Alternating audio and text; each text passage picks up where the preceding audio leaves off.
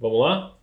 Bora, começando. Boa noite, Data Science O primeiro J-Talks de 2020. 2020. Gravado em 2020, porque a gente já fez um que a gente lançou agora na última semana. J-Talks da virada. Da virada, é. É. Isso mesmo. Isso aqui é o que? A quarta edição. Quarta edição do nosso famosíssimo J-Talks. 2020, galera. Cara, acho que assim, o primeiro J-Talks é um J-Talks animado. Já começar com o pé na porta, mudando tudo, assim. Começamos o ano com o quê? Pé direito, certo? Quantas ondinhas você pulou? Cara, acho que essa é a pergunta é. do ano novo, né? Mas então, o problema é que eu não fui pra praia, como que eu faço? Eu enfiei uva, eu vi. Cara, Olha o que a minha mãe fez. A minha mãe comprou uva pra enfiar semente de uva na, na carteira. Aí ela comprou uvas que não tinham sementes. mas não era romã? Eu acho que uva também serve. Mas será que, será que a sorte tem um feature selection de meu qual a fruta que você usou pra dar, pra Eu dar acho, sorte? eu acho que se você usar a fruta errada, talvez dê tudo ao contrário. Aí, pô, acho que é um bom ponto também. Melancia causa um sobre sorte. Isso, é, acho que é isso. A ideia é essa. Pode ser. Acho que a gente tinha que validar, pegar um grupo controle, cada um com uma fruta, põe na E carteira, ver o que deu melhor. eu acho. Você não pode brincar com a superstição né, das coisas. Você tem que fazer certinho o ritual, entendeu? Vamos lá para nossa primeira notícia do dia? Vamos abrir, cuidado aqui, hein? Vamos, a gente vai abrir pesado aqui, hein? Que é a, a gente vai abrir pesado aqui, hein? Assim, Bombástica. Robô Sofia. Não, brincadeira, isso aqui é bom mesmo. Isso aqui é Esse não é o robô Sofia, você tá me dizendo. topzeiras, galera. Vamos lá. Uma ótima notícia, principalmente para nós que, que vivemos no, no mundo de AI no Brasil. É uma notícia otimista e muito boa, certo? Então, o Brasil é, é, agora foi listado por, por diversas fontes, a gente vai ler aqui na notícia juntos, mas Brasil está oficialmente no, como um AI Innovation Hub. Top 5 mundial, como a gente vai ver ali na Isso é notícia. muito legal. Então vamos lá, notícia extremamente recente, né? Tamo Gostei do aqui cartãozinho ali cheio de zeros e uns ali com a bandeira do Brasil. meio Matrix, Hum, meio Brasil, é. muito O bom. famoso binário aí, é isso. Zeros e uns, a vida é isso. Na minha época, às vezes nem tinha os dois. Às vezes era só um, ou- não, brincadeira. Vamos lá. E aí? O Brasil começa. O, é, o governo brasileiro tem grandes planos para AI.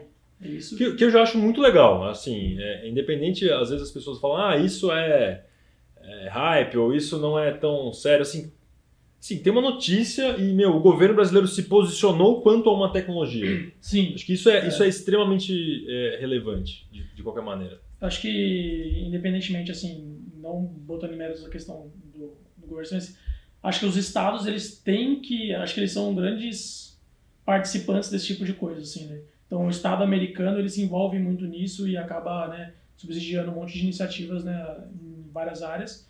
Eu acho que é importante pro, que os estados façam isso, né? Os governos façam Sim, isso. sem dúvida. É um jeito de. Porque no Brasil que a gente tem problemas de infraestrutura e de, de saúde, acho que a gente usar coisas, ferramentas mais modernas é, seria melhor, né? Pra gente resolver problemas, tanto de Não, e- infraestrutura e, tudo mais. E além de, a gente tem que lembrar que um dos grandes gargalos do Brasil é produtividade, né? Sim. Como ganhar produtividade sem, sem ter que é, sem fazer necessariamente novos investimentos. Então, AI acho que joga é, é, tem uma, uma participação fundamental nisso, que é como eu ganho competitividade, eu ganho produtividade sem ter que comprar mais uma máquina, sem necessariamente ter que abrir mais uma fábrica, é, só com, realmente com ganhos de, de inteligência, automação de processo, etc. Então, enfim, a gente sabe que AI, segundo a PwC, vai, vai adicionar 15 trilhões de dólares até 2030. Pra 2030. Eu não sei quanto, quanto é, né? É, quanto são 15 trilhões de dólares, que é bastante coisa. Hoje é quase. um- Hoje se eu pegasse 1%, tava bom. É bastante, né? É novo, novo AI Business Plan. Mas é, o Brasil foi ranqueado em quadragésimo? Quadragésimo, é isso? De 192 países. Então, e acho que assim, a gente é uma força na, na, na América, na América do Sul, né? A gente, a gente que lidera isso na América do Sul, na verdade, né? A gente vê muitas iniciativas aqui, principalmente, acho que em São Paulo, Floripa e Minas, né? Tipo, pelas, pelas coisas que eu vejo que mais tem, né? Minas tem uma Sim. comunidade bem forte lá, é, em volta, acho que da, da UFMG lá. Sim. E Floripa também, tem muito, tem muito emprego lá em Floripa de muitas... É, já, já era um hub de, de TI, Inovação, né? né, de TI, É, né? E aí agora migrou realmente para design, para startups e AI também, analytics. E lembre-se, não necessariamente só TI deveria fazer isso, só para deixar claro.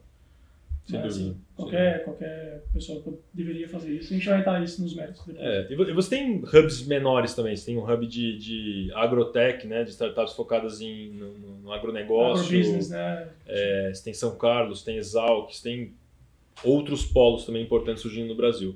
Mas o importante é, a América do Sul poderia ter ficado para trás, poderia ter sido é, deixada para trás, mas ela ela ela está reagindo, está fazendo um bom trabalho com relação à tecnologia, à indústria 4.0, ou a quarta revolução industrial, como, como o pessoal chama. É. É, e ao mesmo tempo também é, o Brasil está sendo líder nessa dentro aqui do, do- do- Da América do da Sul. América do né? Sul. É, e uma coisa que eu acho bem, bem interessante é isso aqui, né? A Accenture ela, ela tem uma previsão de que o AI vai acrescentar um ponto percentual é, em, em, em GDP, né? Em PIB para a América do Sul, que é uma coisa extremamente impressionante, né? O quanto isso significa em termos de criação de valor, se a gente for pensar que é uma, uma nova tecnologia, Sim.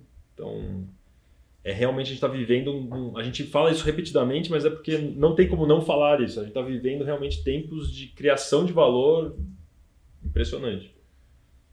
É, tipo, liderados por essa tecnologia, né? Essa criação de valor e de receita e de novos. É o contrário do que.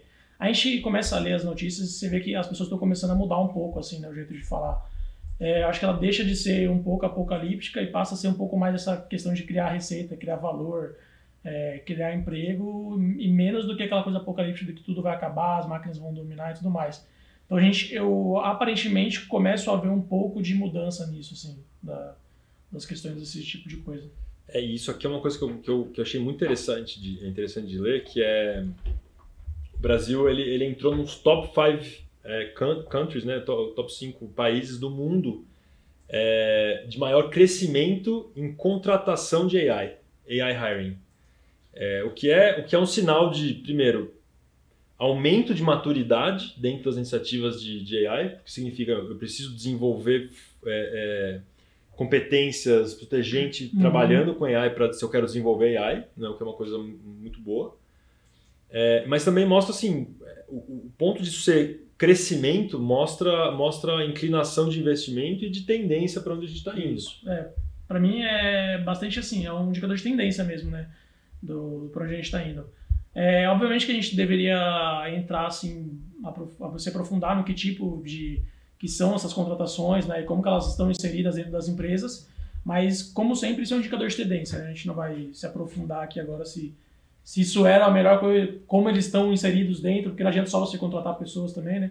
Mas o jeito de que você contrata e como você insere essas pessoas dentro da sua empresa também são importantes. Mas isso é realmente um grande indicador de tendência que a gente está indo para um, pra algum local. Assim. Concordo. Hum. Eu, eu acho que é interessante porque acho que a- a- a- o que a gente vive hoje com a inteligência artificial é uma, é uma possibilidade da gente pular algumas etapas de adoção de tecnologia.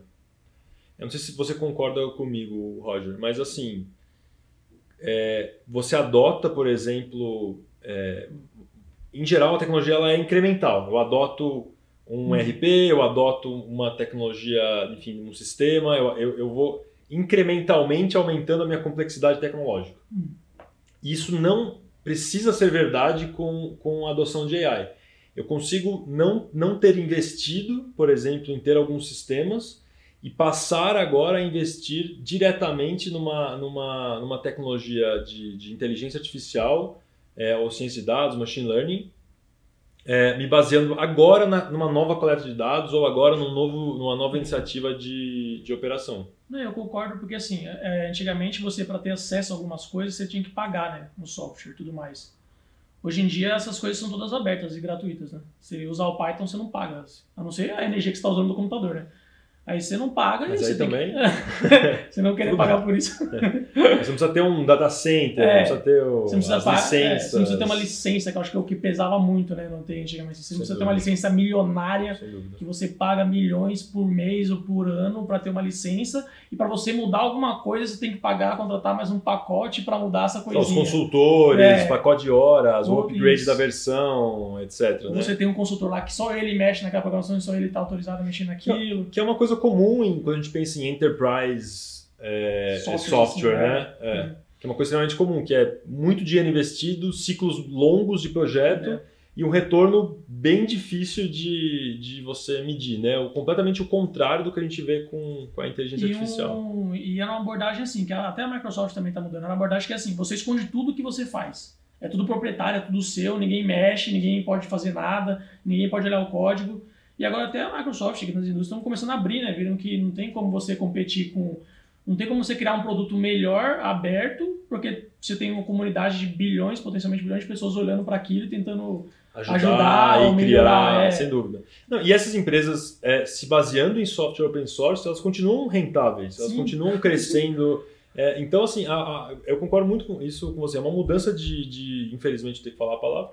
É uma mudança de paradigma poderosa essa dentro da, da, da do software é, corporativo.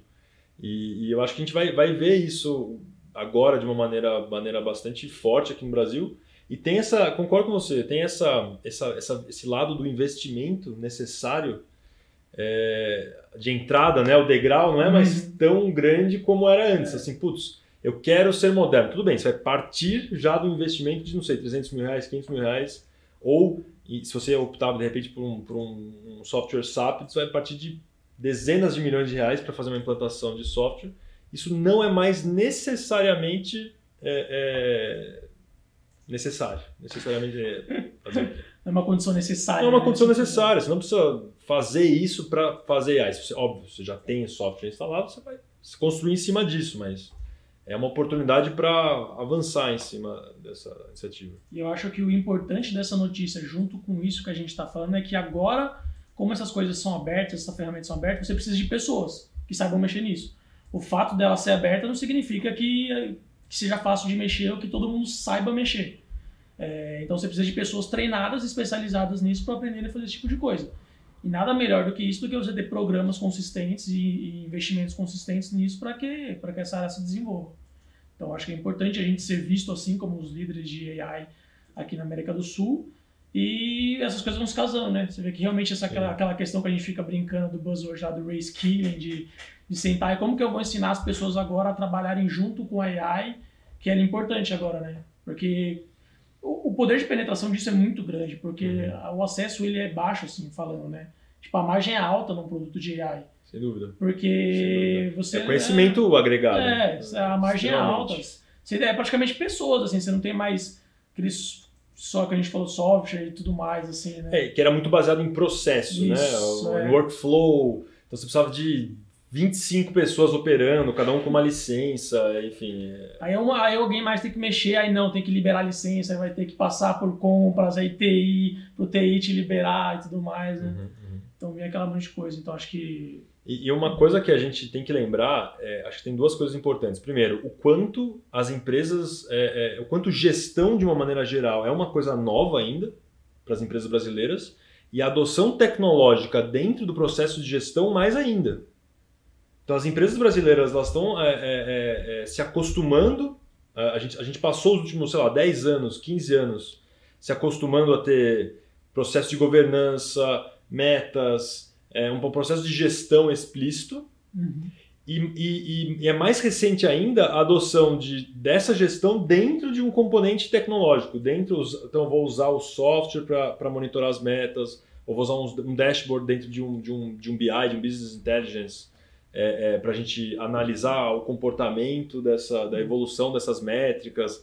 A própria definição de métricas é uma coisa também é, é nova. Então, dentro desse cenário de adoção, é, a gente está falando de Brasil ser líder em AI, o que eu acho impressionante. Hum. Mas eu acho que é muito pelo até o que fala esse, esse, esse parágrafo aqui, que é a população brasileira ela é tech savvy.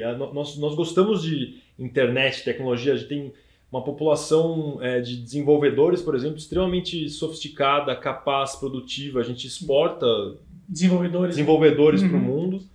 É, então, o, acho que, acho que a, a, AI, de uma maneira geral, encontra no Brasil um terreno muito fértil para se desenvolver. É, você tem, acho que eu li aqui, foi aqui em algum outro local que tem, você tem mais celular do que gente no Brasil.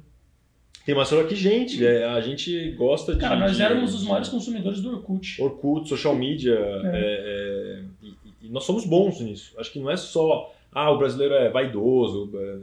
Acho que tem isso tudo bem, tem uma, uma coisa comportamental do brasileiro gostar da, da, da internet ou das ferramentas é, é, sociais, mas nós somos bons sim em tecnologia. Não pode esquecer que, disso. Né? É verdade.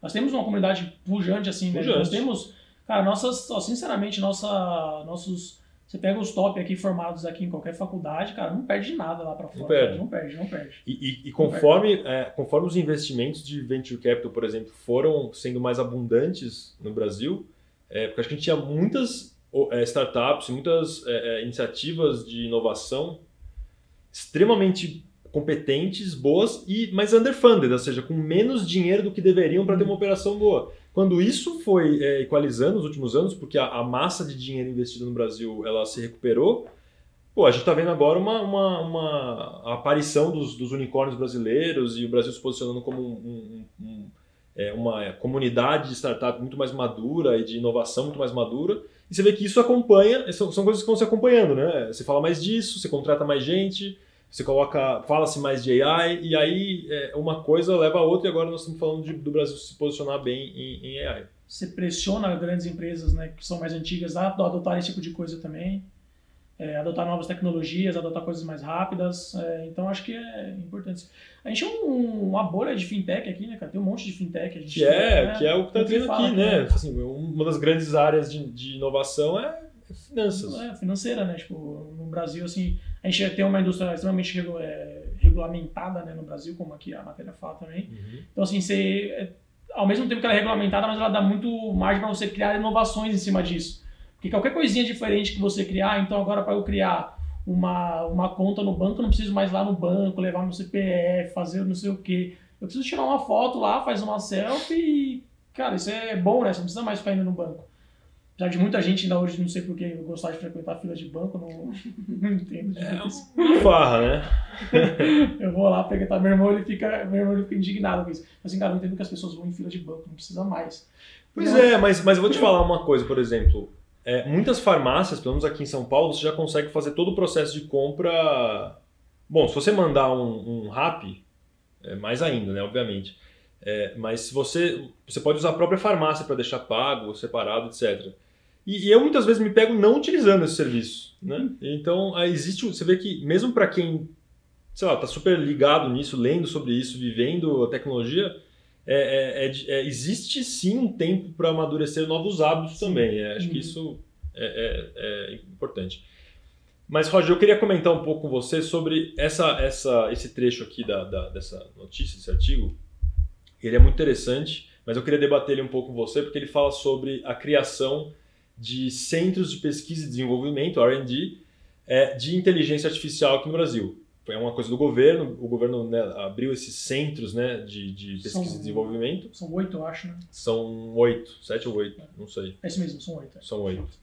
É, e que eu acho super interessante, né? Esses são polos de desenvolvimento.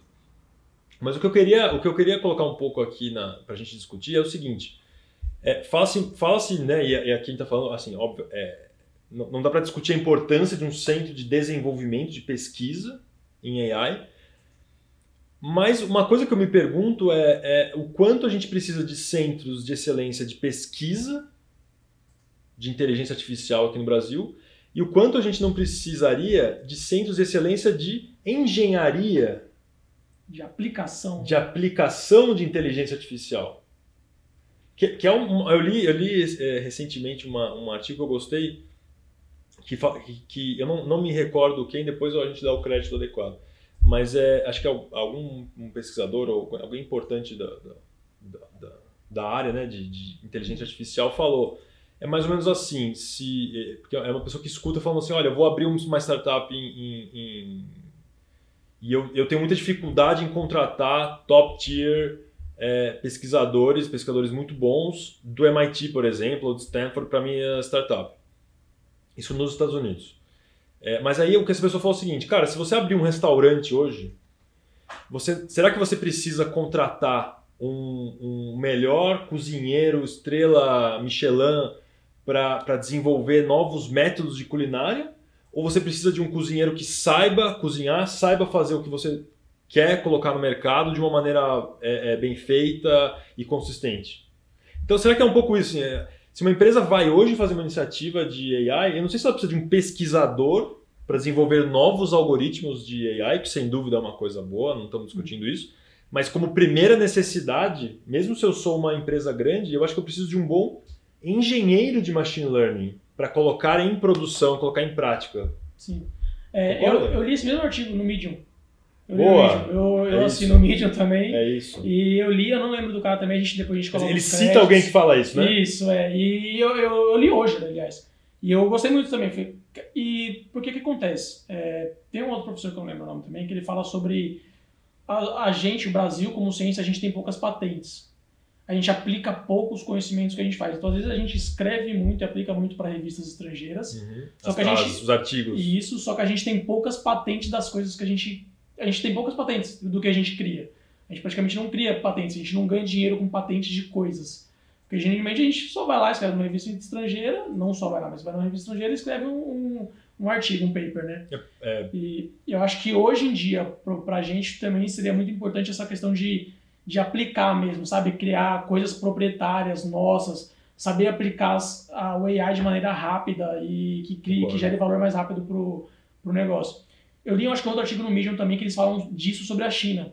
Falar que a China ela não é um líder em pesquisar AI, ela não é uhum. um líder em pesquisa, mas ela é um líder em aplicar AI. Aplicação. Em aplicação. Então, assim, cara, tá tudo livre aí. Você pega todas as bibliotecas livres, a gente aqui aplica tudo, ganha valor, é, deixa as coisas mais rápidas é, faz tudo, gera valor, faz previsão do, do, dos tipos de coisa. Então acho que eu concordo, sim, acho que a gente deveria não centros só, de excelência, né? É, centros de excelência em aplicação de AI, né?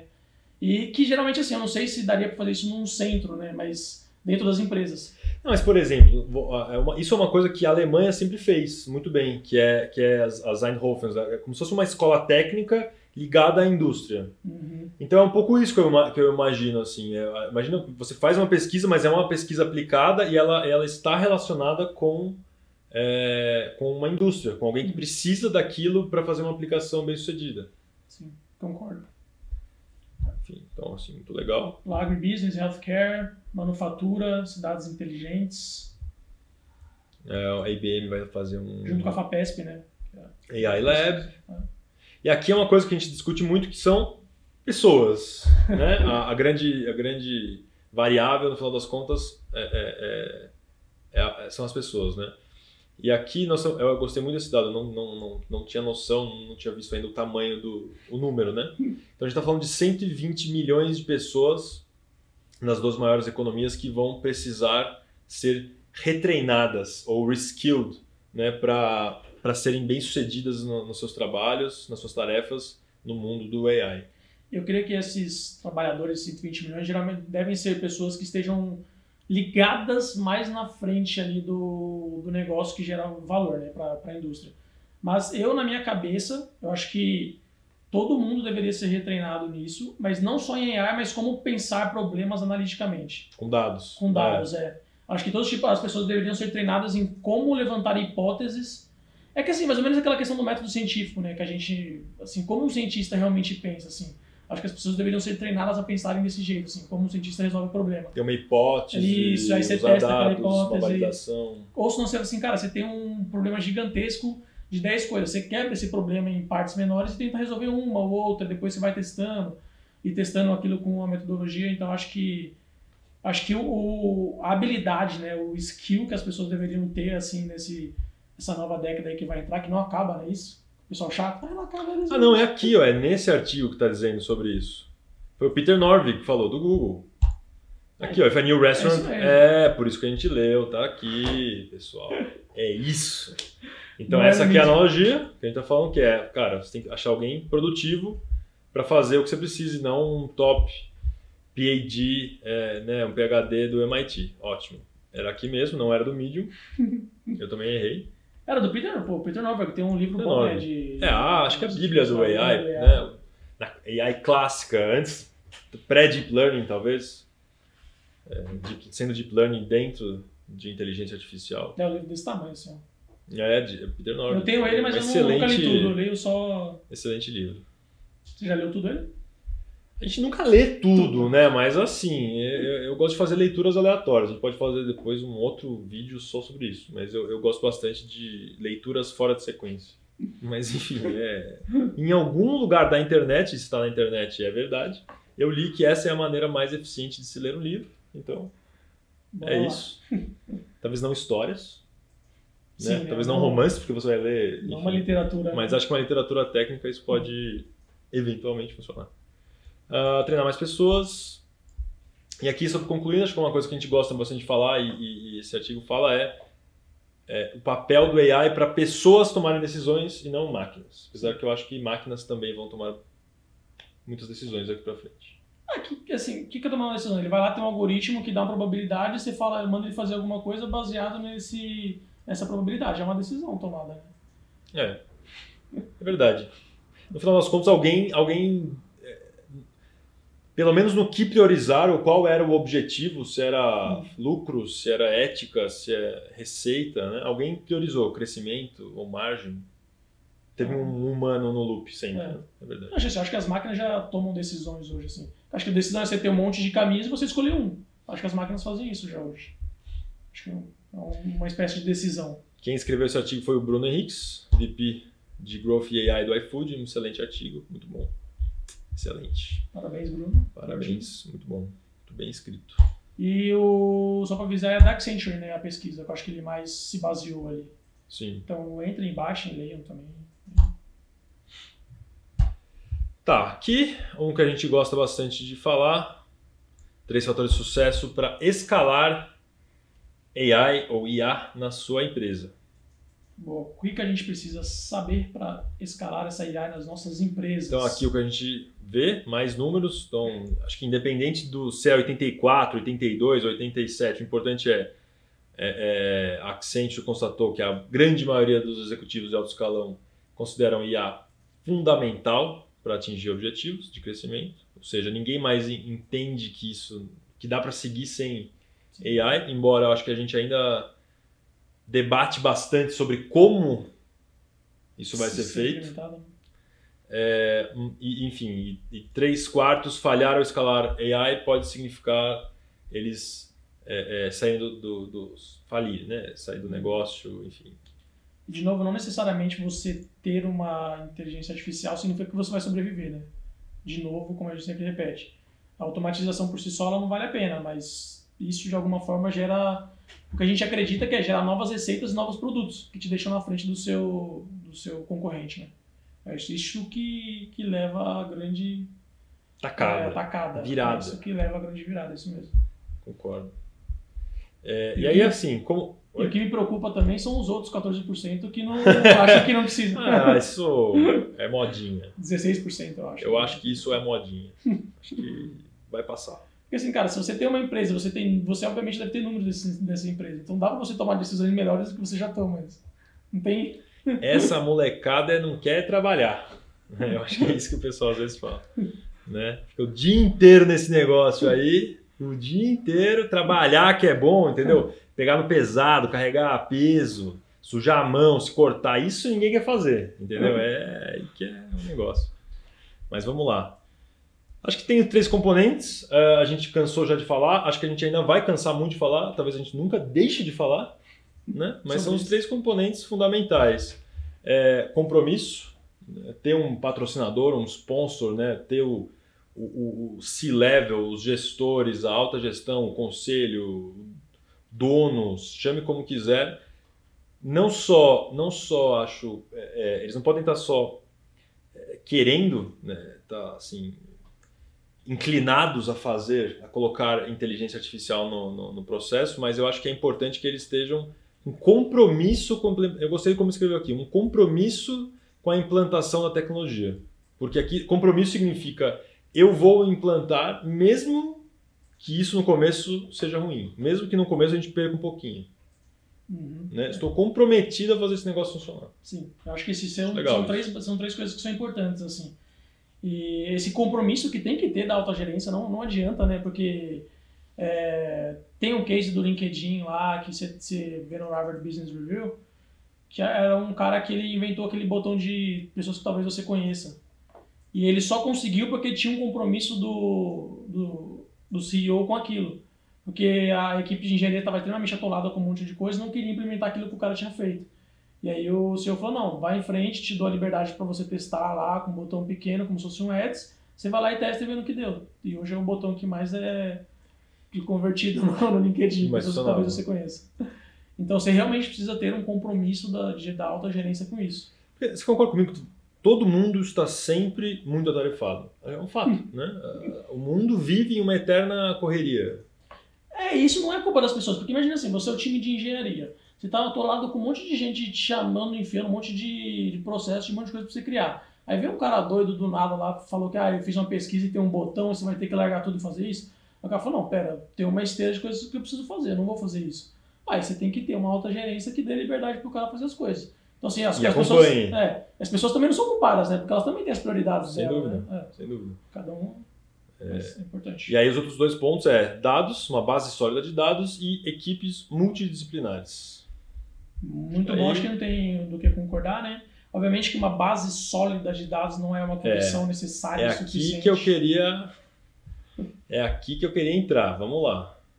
Importância dos dados como base para o dimensionamento de, da IA.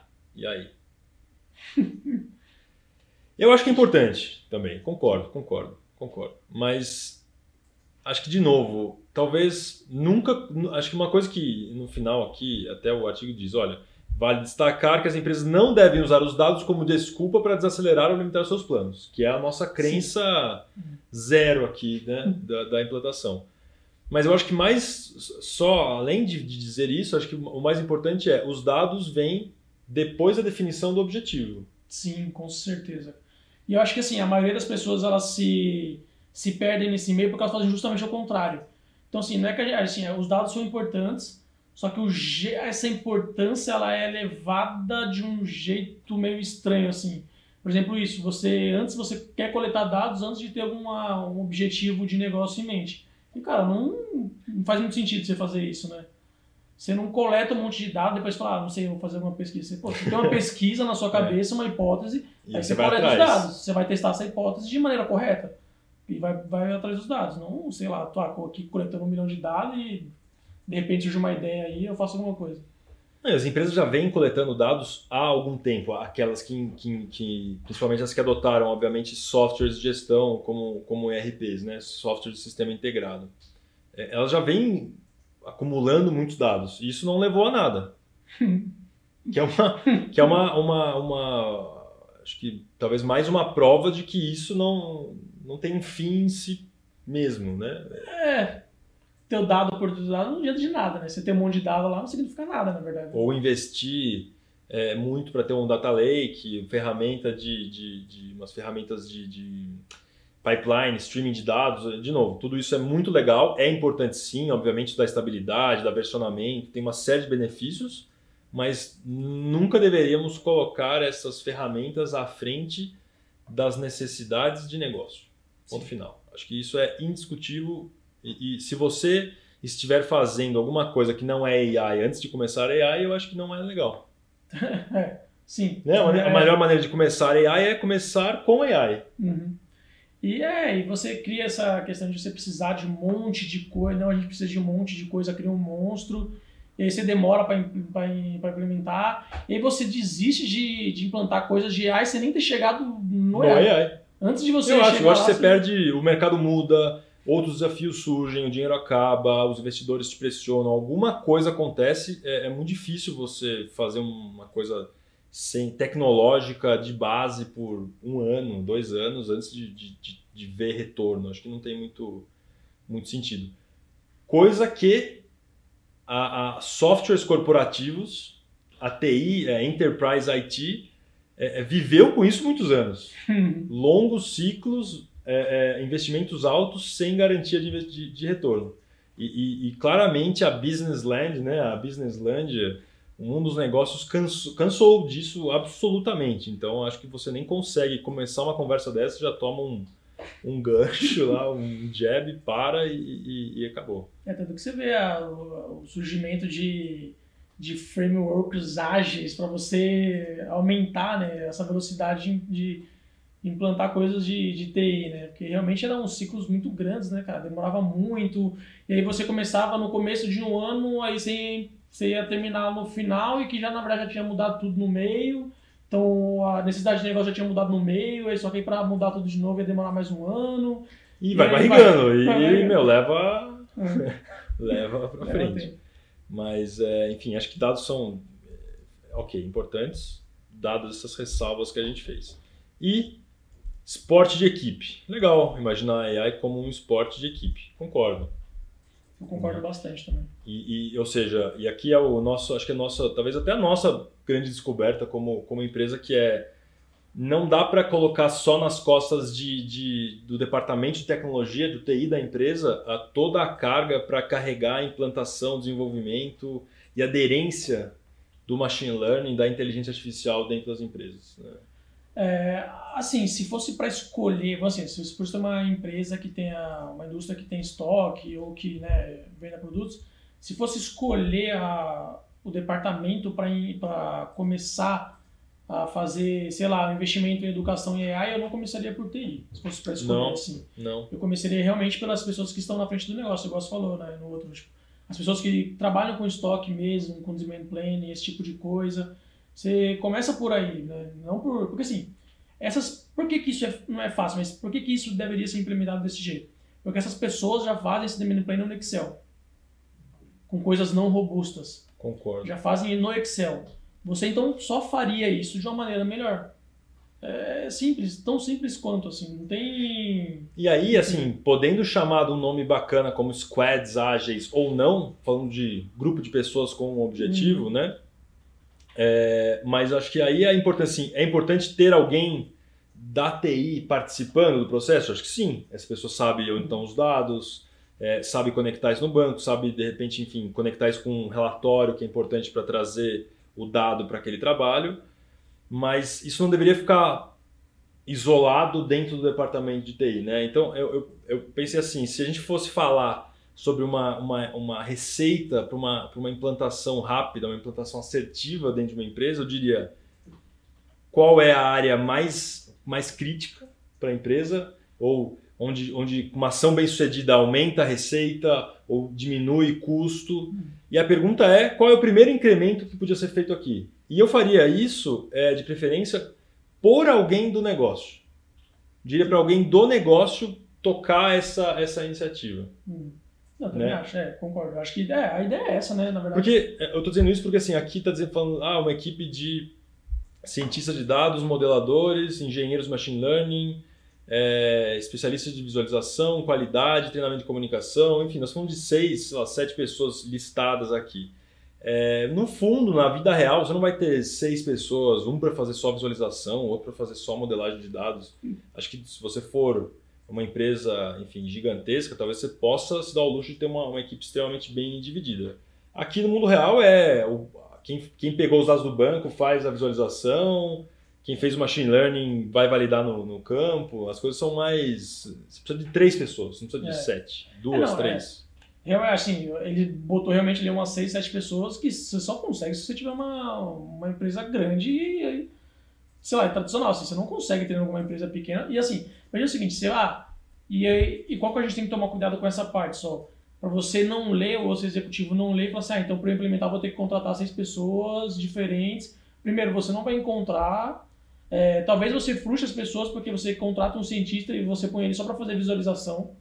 Eu, pelo menos eu ficaria frustrado, pô, você me contrata e eu só vou ficar fazendo visualização. E isso acontece hoje no mercado, né? A gente sabe, é, há muitos cientistas sendo contratados e como a companhia não tem uma visão clara do que ela quer desenvolver, ela não consegue alocar de uma maneira eficiente esses profissionais e, a, e as pessoas acabam frustradas porque elas fazem qualquer outra coisa que não é ciência de dados.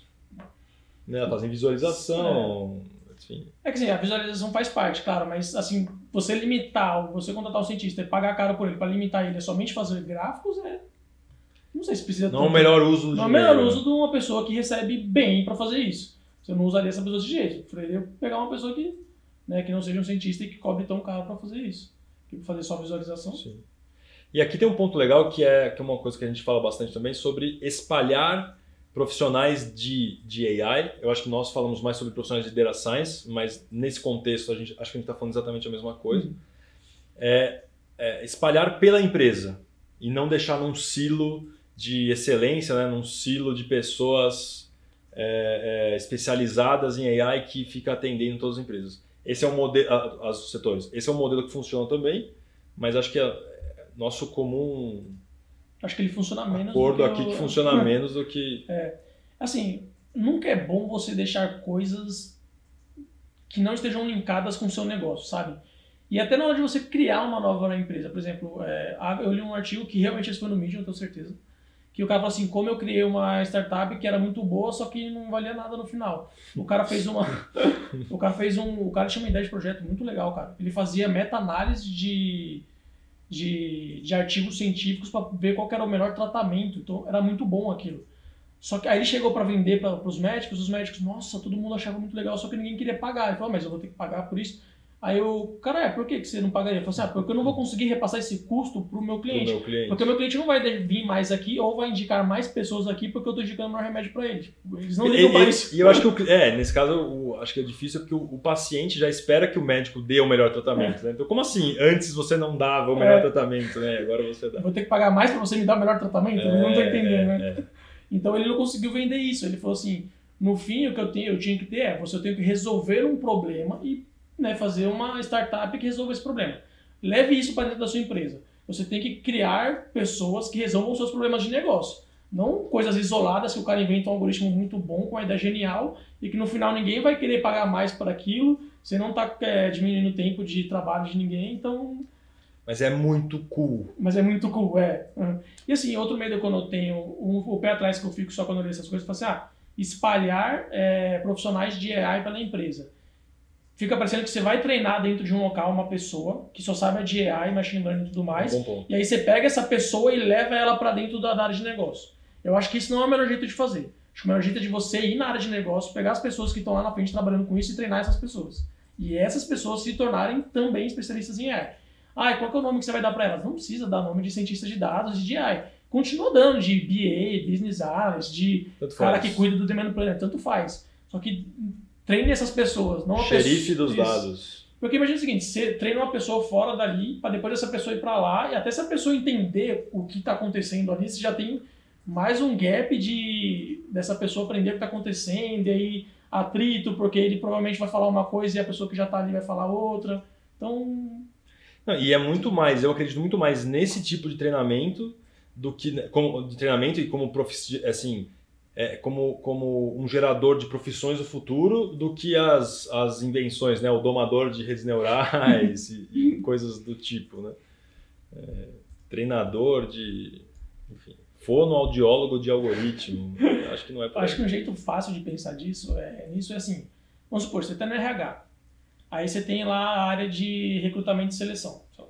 Essas pessoas é, eu acho que assim, quando eu sempre me pergunto, quando eu converso com pessoas que são das, de outras áreas, eu sempre pergunto assim: o que é, qual é o seu recurso finito? O que, que você tem que é finito, que não dá para você fazer infinitamente? As pessoas que, a amiga minha que faz recrutamento ela falou assim: é o meu tempo.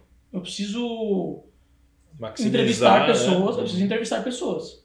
Então, assim, só que eu tenho um tempo finito para entrevistar, e de repente, se eu. Às vezes eu vou entrevistar, falo assim: ah, eu tenho 10 pessoas para entrevistar na semana, tenho que entrevistar duas por dia. Se eu deixar a melhor pessoa para entrevistar por último na sexta, talvez eu, eu perca essa pessoa para outra área, para outro local. Então, assim, o melhor jeito é, eu tenho como saber qual que é a probabilidade dessa pessoa ser o melhor candidato e tentar entrevistar ela primeira, que eu maximizo as minhas chances de contratar essa pessoa, e, tipo, e assim eu também otimizar o meu tempo Seu e a tempo. pessoa que eu vou contratar. Então esse é o jeito de se pensar, né? Assim, não tinha ninguém melhor para aprender IA do que essa pessoa que está ali. Que tem um problema, é. que sabe se, se uma solução vai ser boa ou não. É. E assim, às vezes a solução não é tão boa, mas ela sabe combinar aquilo com, já com o conhecimento dela e se torna melhor, né? Então não tem nada melhor do que essa pessoa para aprender, assim, noções do que é, é, ou às vezes até aprender a programar também, mas assim, principalmente as noções do que é e a pensar desse jeito. Falei, é mesmo, né? eu posso maximizar o meu tempo tentando escolher a melhor pessoa para entrevistar Sim. primeiro. O que nos leva, o que nos leva ao terceiro artigo do dia, certo? Com certeza. Ah, só para dizer, claro, eu gostei bastante desse artigo. Gostei. Eu acho que ele fala bastante coisas legais, assim. Gostei. É, muito bom. É, eu gostei bastante. Muito. Você, você vê como conforme o AI vai, vai tendo mais maturidade no mercado, os próprios artigos, é, o que as pessoas dizem, vivem sobre isso também vai, vai saindo do hype e vai saindo, vai ficando um pouco mais distante do, do, do, é, do desemprego em massa e vai ficando mais perto de ou oh, o CEO precisa precisa se importar com isso aqui para dar certo ou os dados precisam ser uhum. presentes, é. mas não são não são desculpa para você uhum. não implementar. É, sim, são, são discussões que são as mais frutíferas, né? Mais, mais práticas, mais práticas, assim. Então, são como que eu espalho meu time de AI pela empresa, qual é o melhor jeito. Aí você vai discutir, cada um tem um argumento de qual é o melhor, mas esse, esse debate ele é melhor do que ficar debatendo se AI vai dominar o mundo. Né?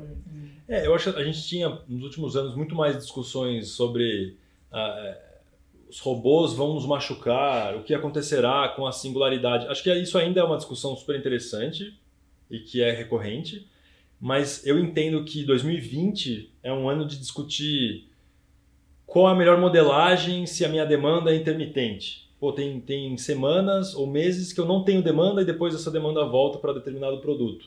Como que eu faço um bom algoritmo para prever esse tipo de comportamento? Discussão prática, relevante, difícil, que sofisticada. Tem, que a gente pode ter que, que, que um, um, um uma pessoa praticante, né, alguém que está vivendo isso no dia a dia, pode discutir com alguém que desenvolve o algoritmo, pode discutir com alguém que pesquisa é, coisas desse tipo. Então acho que é muito mais isso do que né, o que vai acontecer quando eles tiverem consciência.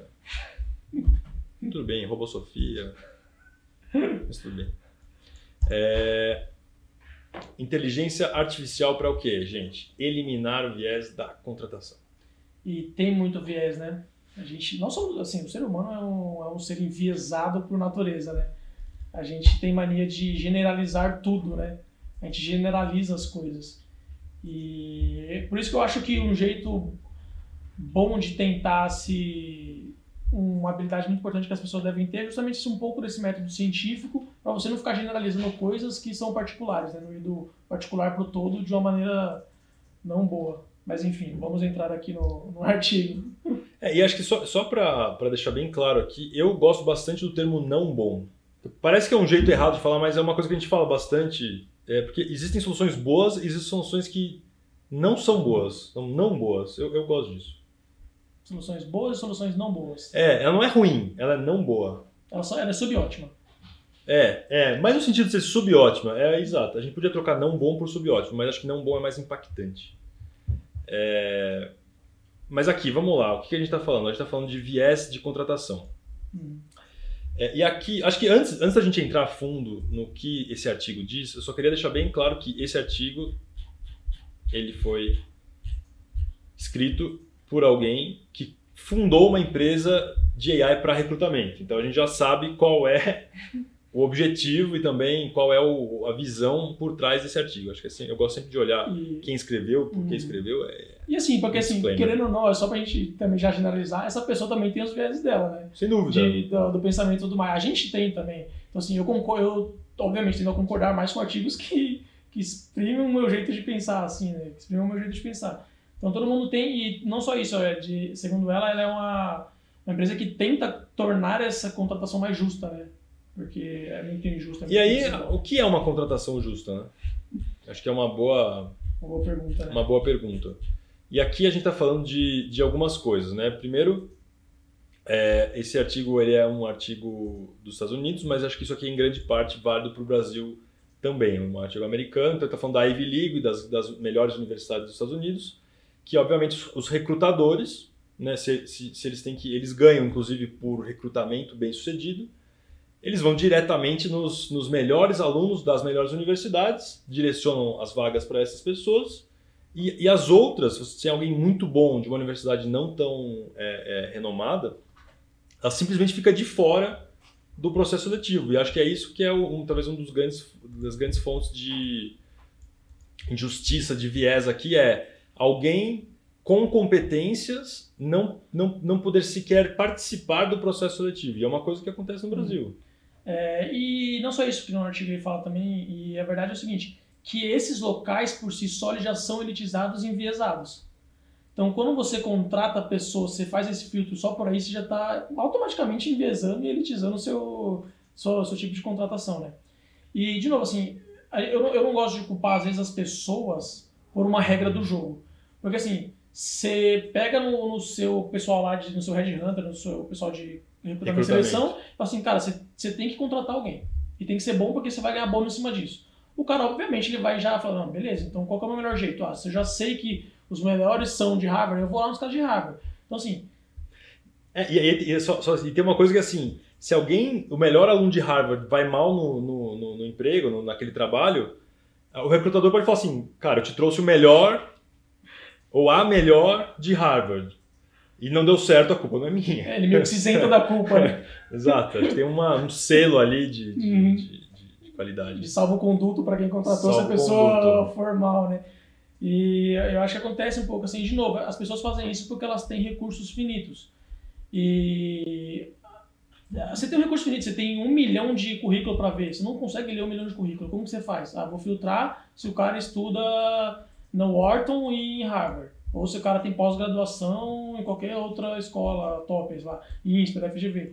Então você começa a fazer esses filtros já, né? Porque você não consegue ler um monte de currículo. Então eu acho que um jeito que ela fala de da gente tentar diminuir também esse viés é passando pela inteligência artificial, porque ela conseguiria ler tudo, todos os currículos. E aí você consegue ser mais justo, pelo menos dando a chance para todo mundo passar pelo menos por algum processo. Né? Exatamente. Não ser barrado. Mas, mas se essa inteligência artificial tivesse sido treinada numa base de dados é, é, sem tratamento adequado para tirar o viés, ela vai simplesmente olhar um viés histórico, que é a maioria das contratações foram homens brancos da Ivy League, de boas faculdades, e vai replicar esse comportamento. Hum. Né? Sim, com certeza. Eu acho engraçado quando as pessoas falam, pegam e falam assim: ah, a inteligência artificial é racista, ou ela é preconceituosa, ou é misógina. Assim, cara, ela não tem consciência. Ela não tem consciência, ela não é. Ela não, ela não é racista, ela não, ela não pensa nisso. Racistas somos nós, que temos uma base de dados extremamente racista, e ela vai lá e só reproduz o nosso pensamento, tipo, aquilo que estava na base de dados. Pronto. Se, se a sua AI, você deu o nome de Carlos, é, é, se o, o, Carlos não é racista, o seu banco de dados é enviesado para tomar decisões ou tirar inferências que são consideradas racistas. Acho que eu, eu concordo plenamente. É, a gente, a gente acaba querendo humanizar, colocar, transformar aquilo em, em gente, né? O algoritmo deu pau. Não, você programou ele com algum bug, alguma regra incorreta e ele é, deu erro, né? Exato. Quando a pessoa pega e fala assim, ah, o algoritmo é misógino, assim, eu vejo a gente, a gente tacando pedra num robô na rua, como se ele tivesse a consciência do que ele estivesse tomando decisão, sabe? Exato. Ele não tem, ele só está reproduzindo o comportamento que é nosso mesmo. Então a gente é assim, então a gente tem que tentar tirar isso da base de dados, né? Robô Sofia, falou uma coisa que te desagradou? Será que a culpa é do Robô Sofia? É. Ou da Robô Sofia? E não da base de dados que ela foi treinada, né? Exato. Então... Assim, cara, ela só está reproduzindo o, seu, o nosso comportamento. Você, ah, nossa, nosso robô. Lembra o da Microsoft que ele começou a falar um monte de coisa antissemita no Twitter? Ah, mas é o Twitter, né? Porque as pessoas aí... começaram a falar um monte de coisa é... e ela começou a é. reproduzir é... aquilo. Assim, aí tiveram que desligar, obviamente. É, mas aí o que me irritou um pouco foi. Não foi o algoritmo ter, ter, ter acontecido isso, porque, enfim, ele funciona dessa forma. Mas foi, foram as, as manchetes, né, as notícias que a imprensa soltou a respeito. Não, o robô da, da, da Microsoft tornou-se racista ou se rebelou contra o sistema, contra a humanidade, etc. E é legal, eu entendo que isso dá mais cliques, tudo bem, é, eu entendo, é, é, é, o mundo que a gente vive digital, é o business digital que a gente vive, mas isso não é verdade, assim, para quem está distante da tecnologia, isso não é verdade. Então existe um código que aprende com uma massa de dados, se essa massa de dados não tiver nenhum tipo de filtro, é, é, é, nenhum tipo de tratamento para evitar esse comportamento, esse comportamento vai emergir. Para o computador é uma probabilidade, simplesmente. Qual é a palavra que vem depois da outra palavra? Não, não tem um entendimento sobre é. isso. Não tem uma consciência de que ela está sendo é, racista ou não. Racista é... ou, ou, nazista, ou enfim, qualquer coisa que seja terrível. Então não culpe os robôs, culpe as pessoas. E aqui é AI deve ser projetada de forma a ser auditada de maneira que o viés possa ser excluído. Acho que isso é, é o que ele está dizendo, né? Auditar AI, na verdade, significa auditar principalmente a base de dados na qual o algoritmo é treinado, Hum. né? E retirar o que tem de viés lá de dentro. Isso, o que ela fala, se, se, o auditoria tem que servir como se fosse um teste de segurança mesmo, né? Ou será que ela está reproduzindo alguma coisa que já, que já foi criada? Porque assim, se você tem uma empresa que só contrata tipo, homens brancos de Ivy League, aí você, ah, não, vamos tentar fazer uma diversidade aqui, vamos usar uma AI para isso, e aí ela só vai reproduzir aquilo. Isso não vai adiantar de nada. Não vai você vai continuar nada. igual o que era. Exatamente. Aí só que assim, de novo, vamos parar com essa coisa de tentar humanizar o, né, o algoritmo como se ele fosse o culpado, sabe? Né? Como, se, de novo, como se fosse o robozinho na rua, a gente vai estacando pedra nele, ó lá. E não é, ele sabe, ele não tem consciência, não tem, ele não sabe que ele está fazendo desse jeito. Ele não vai tomar nenhuma decisão que não seja por ele mesmo. Não sei se você já assistiu aquele, aquele seriado Westworld, que o cara programa robôs Não. para interagir Não. com as pessoas. Aí tem um- uma, uma robô lá que aparentemente ela tá tomando decisões sozinhas, tipo, que não era para ser programada. E no final ela descobre que ela foi programada para tomar aquele tipo de decisão. Então ela não tinha Não livre-arbítrio. tinha livre-arbítrio. Então eu acho que era legal, assim, sabe? Você vê, assim, ela realmente não. Eu penso muito sobre quando a gente eh, aperta o controle remoto e aí não funciona, a gente aperta mais forte. Não funciona, né? Porque, sei lá, é a pilha que tá ruim. É, eu acho que esse tipo de raciocínio da interação homem-máquina, ele, ele vai evoluir ainda muito com, com o tempo. É, e aqui a segunda parte, é, eu acho que é muito mais em relação à automação, que, que você Uhum. tinha colocado, sobre ganhar tempo com AI, né? Tira o viés e a segunda, a segunda parte é ser mais justo porque eu vou ler todos os currículos. Uhum. E todos os problemas, não os problemas, mas os desafios de, desde lá na Segunda Guerra Mundial, e que você entende até bem mais disso, né, do que, que eu sobre a questão da pesquisa operacional surge porque você tem recursos finitos, né? Você precisa otimizar. Você precisa otimizar. Você tem um recurso finito e você tem que utilizar. E não se enganem, todos nós temos recursos finitos. Como toda empresa tem um recurso finito. Seja a Microsoft, seja Netflix, todo mundo tem recursos finitos. Seja capital, seja É. tempo, seja capacidade de processamento, armazenamento, latência. Então você tem que tomar as melhores decisões baseadas nesse. tentar otimizar esse seu tempo, né? E eu acho que é isso que, eu- que acontece. É, que a gente isso, isso fazer. aqui é uma coisa que eu gosto bastante, que é a- a- como que a gente faz com que a gente consiga avaliar os, os, os candidatos é, em pé de igualdade. E uma coisa que eu vejo algumas, algumas empresas já adotando, que eu acho uma coisa extremamente interessante, é a avaliação às cegas. Uhum. Então, a- a- o avaliador não sabe se ele está avaliando, de repente, um teste técnico, ou uma prova técnica, ou um quiz, alguma coisa desse tipo. E ele não sabe quem é que está lá do outro lado, não sabe é, via internet, obviamente, não sabe o background, não sabe nada, foto, se é homem, mulher, etc. É, e eu acho isso extremamente interessante, porque aí acaba sendo um pouco mais é, Justo até. né? objetivo. né? Uhum. Você tá avaliando a pessoa pela habilidade dela mesmo, não pela. Né? Aqui tá falando de muito de, de regulamentação. Sim, acho que tem um papel de regulamentação, mas eu não sei, eu, eu sou extremamente. é, é, tem- acho que a gente tem que ser cauteloso com relação à regulamentação, porque uma regulamentação ruim, eu não sei o quanto ela é melhor do que não ter regulamentação. Então, acho que aí é, uma, é um assunto maior para ser discutido e debatido, não, não- acho que venha ao caso aqui. É, Mas acho que a gente vai ter, vai, vai nós tendemos para um mundo onde você é obrigado a avaliar todos os candidatos. Sim. E eu acho isso extremamente Uhum.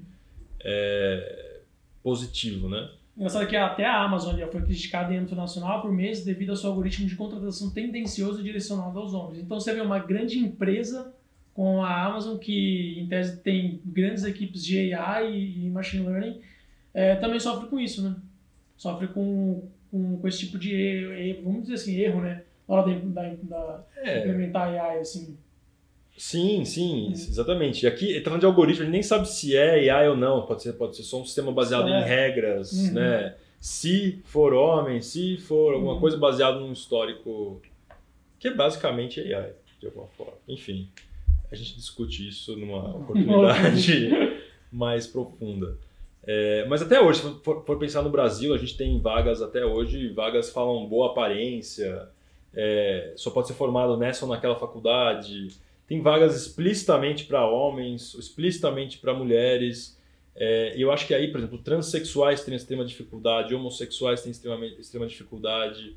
É, bom, aí você tem todo tipo de é, deficientes físicos, pessoas com, com características, é, ou, ou, cadeira de roda, cadeirante, é, é, a pessoa tem uma deficiência auditiva, visual, e de repente tem uma série de trabalhos, de tarefas que as pessoas podiam fazer, carreiras, enfim, pode ser uma carreira normal, e, e simplesmente sem um programa explícito para contratação e para avaliação igualitária dessas pessoas, essa inclusão não vai é, acontecer automaticamente. Não, não vai. É, e aí eu, enfim, eu E a AI pode ajudar nisso, né? Porque se automatiza e como assim? E ela fala uma coisa, um argumento que é muito bom, que é o seguinte: para nós seres humanos é difícil da gente tirar os nossos vieses, mas para a AI não é.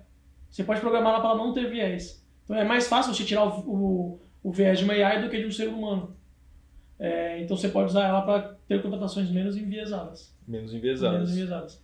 Assim como ela pode se, vamos entre aspas, bem entre aspas, tornar racista, porque você tem uma base de dados que é direcionada para isso, você também pode zerar isso, você pode tratar isso para que ela não seja, ela seja extremamente tipo, mais igualitária do que uma você pessoa. Você faz isso uma vez e, e você sempre... corrige o problema daquela empresa, pelo menos. Se você fizer isso muitas vezes, vai corrigindo problema de um setor, de uma economia e assim por diante. E a gente sabe que a gente, né, como ser humano, é mais difícil fazer isso, né? É difícil. É, o tempo todo, as pessoas têm que se vigiar e, uhum. enfim, acho que tem, tem, tem problemas maiores aí, tem sim um viés implícito na cabeça das pessoas, o que não as isenta de culpa, mas é mais difícil de tratar. Né? Sim, com certeza. É... Bom, aí a gente encerra né, aqui essa notícia, mas agora a gente vem para a parte mais esperada né, do nosso encontro, que é a buzzword do dia. Buzzword do dia. Atrás desse lindo cenário que não dá para ver tanto por causa do, do, reflexo. É um reflexo, mas é um, é um super mas tem carros reflexo, passando né? aqui atrás, eu gostei muito dos carros passando aqui atrás. Mas próximo é a Faria Limer, né? Somos o quê? Praticamente Faria Limers. é, eu acho que a gente é, né? Estamos aqui no... Eu acho que... Enfim. E qual é a buzzword do dia? IoT. IoT. São três buzzwords, é isso? Acho que é um grande buzzword, né? A expressão do dia. Né? Mas o que significa IoT? Internet ou a internet das coisas, Internet né? das coisas. Internet of Things. Já tem gente falando Internet of Everything. Nossa. Eu nunca ouvi essa. O que é uma internet de... É a mesma coisa, né? Internet das coisas é basicamente quando você coloca internet nas coisas. Você conecta, deixa essas coisas conectadas, né? Por exemplo, na frase minha casa tem internet das coisas. Só a sua geladeira tem internet. Tem Wi-Fi, tem. Sua TV tem internet. Sua patinete tem internet.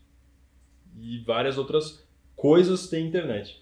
Mas simplicidade à parte, acho que internet das coisas é, é, é sim quando a gente faz o embed, né? quando a gente coloca é, a internet, a conectividade dentro dos, dos dispositivos, das, das, dos nossos aparelhos, nossos devices da casa, ou do escritório, enfim, das máquinas. Mas acho que tem uma, uma, uma é um buzzword que é mais falado do que deveria, na minha opinião. Caiu um pouco no hype cycle hum. aí desse ano. Acho que 2018, 17 era bem mais forte. 16 talvez. Era bem mais forte falar de IoT do que agora.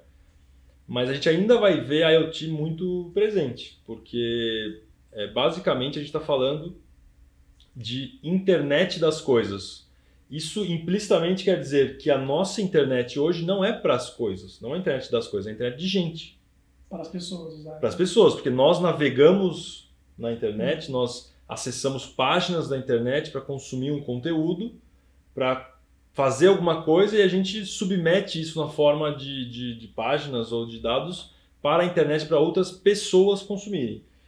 O que a gente vai ver a emergência né, do, do futuro, a internet das coisas, a conectividade de uma maneira geral, a gente vai ver é, coisas conectando à internet. E se o meu carro está conectado na internet, ele não precisa acessar uma, uma, uma página para consumir informação. Ele precisa acessar simplesmente APIs, ele precisa acessar interfaces de, de programação de código. Ele pede a informação que ele quer, por exemplo, a rota, por exemplo, é, condições climáticas, e pega essa informação e faz alguma coisa. Por exemplo, dirige autonomamente para aquele destino ou, ou, ou, ajusta, enfim, o consumo de combustível.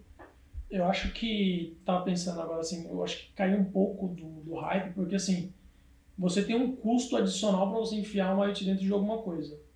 E acho que as pessoas, ah, assim, não tem muita vantagem você pagar a mais hoje em dia por algum produto que te, esteja conectado, entendeu?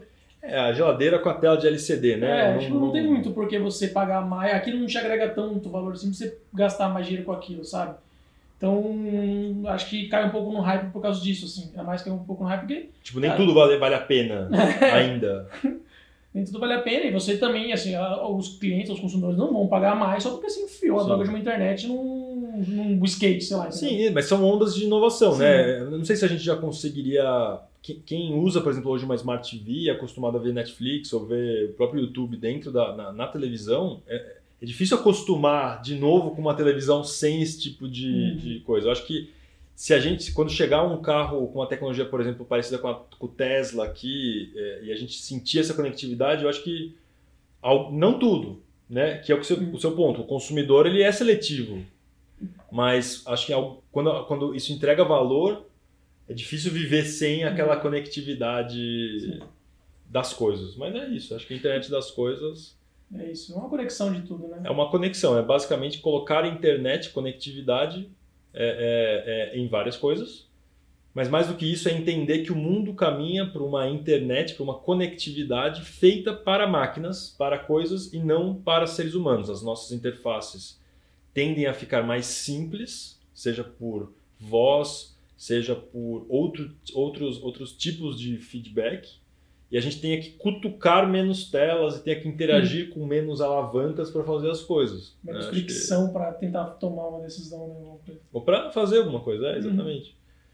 Uhum. E é isso, pessoal. Acho que a gente fica internet, por aqui. Internet das coisas. Internet das coisas. é, muito obrigado pela sua atenção, Obrigado. por chegar até aqui. Se você chegou até aqui, incrível, parabéns. Você está praticamente conectado às coisas. Não é isso? Obviamente que não só essa série, mas a gente tem outros vídeos no canal também. A gente vai pretende fazer mais vídeos que sejam mais curtos, ou falando somente de buzzwords, e ser aqueles vídeos mais né, direcionados para algum assunto muito específico. Então, nos acompanhe no canal, não esqueçam de curtir, dar um like, se inscrever. O sininho, né, ali, né, o sininho e, enfim, e é isso. Se você ouviu no seu trabalho, bom trabalho. Se está no carro, bom trânsito. Preste atenção no que você está fazendo. Preste atenção. Exatamente. Valeu, pessoal. Grande abraço.